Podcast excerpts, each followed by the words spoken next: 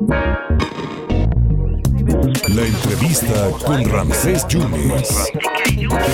Desearle lo mejor de lo mejor en ese 2023 a una extraordinaria periodista, analista política, doctora, que conoce, y vaya que si conoce las entrañas de las iglesias y que yo la disfruto muchísimo, la leo y la disfruto mucho con Eduardo Ruiz Gili. Y por eso es importantísimo que usted conozca su opinión, su punto de vista de alguien que conoce perfectamente la trayectoria de Benedicto XVI, que ha fallecido, como usted bien lo sabe, el fin de semana pasado los 95 años de edad y que lo enterrarán el próximo 5 de enero. Doctora Mónica Uribe, muchas gracias por la oportunidad de platicar con los veracruzanos en el 97.7, 101.1 y 103.9 hasta los Tuxtlas. ¿Qué legado nos deja Benedicto XVI, un papado de claroscuros? ¿Cómo lo ve usted, doctora? Muchas gracias. Pues la verdad es un pontificado de transición. Tiene, como todos los pontificados con claroscuros, no hay uno solo que pueda decirse que sea completamente exitoso, excepto aquellos que duraron 10 minutos pero no son muchos. No. Quizá el más eh, el más importante, el más exitoso, en realidad, o sea, que tuvo puntos positivos eh, en general, pero fue muy corto, fue de cinco años, fue el de Juan 23. Pero de ahí en fuera, este, no podemos decir que, eh, pues, que siempre ha habido o lo, blanco o lo negro. Ninguno es negro. En realidad, es, este, pues, siempre va a haber este tema de los Ahora, ¿qué nos deja Joseph Ratzinger? Bueno, todo su legado académico. Ese, es el pensamiento del de, de, Papa Ratzinger es verdaderamente de lo más singular y de, de lo más sofisticado, no solamente en términos teológicos, sino en términos filosóficos. Creo que es uno de los últimos grandes intelectuales del siglo XX y esta parte no la podemos dejar de lado. Dentro de la iglesia apenas pudo hacer dos cosas muy importantes a mi juicio. Dentro de la parte que podríamos llamar eh, de la parte activa, no tanto pasiva de la iglesia. Lo primero fue dejar eh, muy claro que em, que había delitos dentro de la iglesia. A él le tocan dos temas terribles que son Batilix, que es una traición que le hace su propio su propio mayordomo, en donde se revelan una serie de documentos que son filtrados. Y por el otro lado, eh, también está el tema de, de, de no de no transigir con los delitos de abuso sexual. El primero que lo hace es Benedicto. Benedicto finalmente este, pone en las primeras piedras para empezar a analizar qué se va a hacer con este tipo de delitos, cómo se van a, cómo se van a impedir y cómo se van a castigar. Es, es es el calvario, por así decirlo, para los depredadores sexuales dentro de la iglesia. Es punto, ¿no?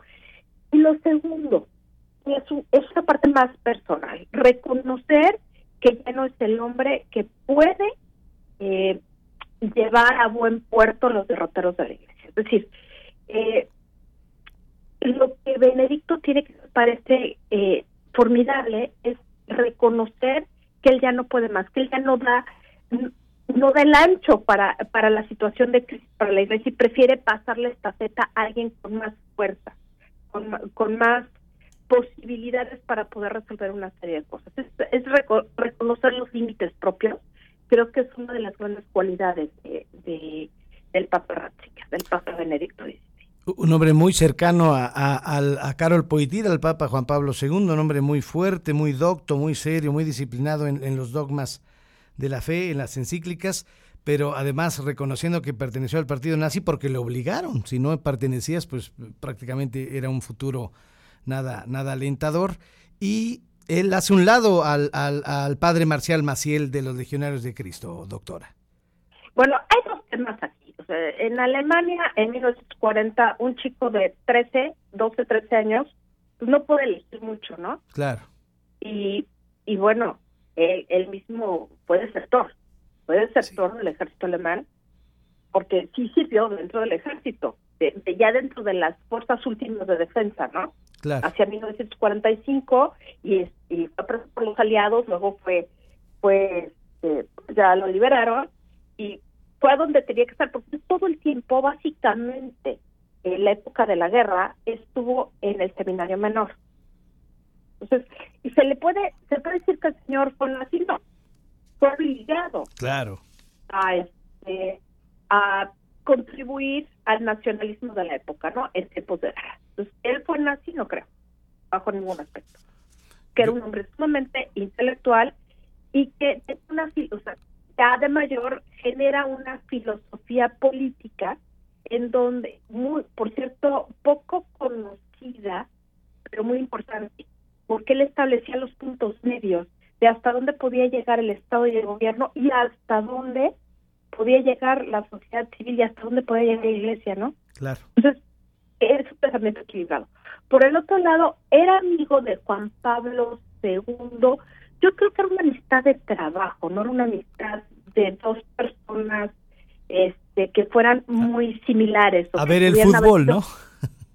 Exacto. O sea, no, no eran, vamos, en la parte doctrinal, Juan Pablo II era un buen filósofo, no era un gran teólogo. Eh, Joseph Ratzinger, como cardenal, seguía teniendo una trayectoria académica. Los dos habían sido profesores, pero era mucho más profundo, por así decirlo, Ratzinger que Wojtyła.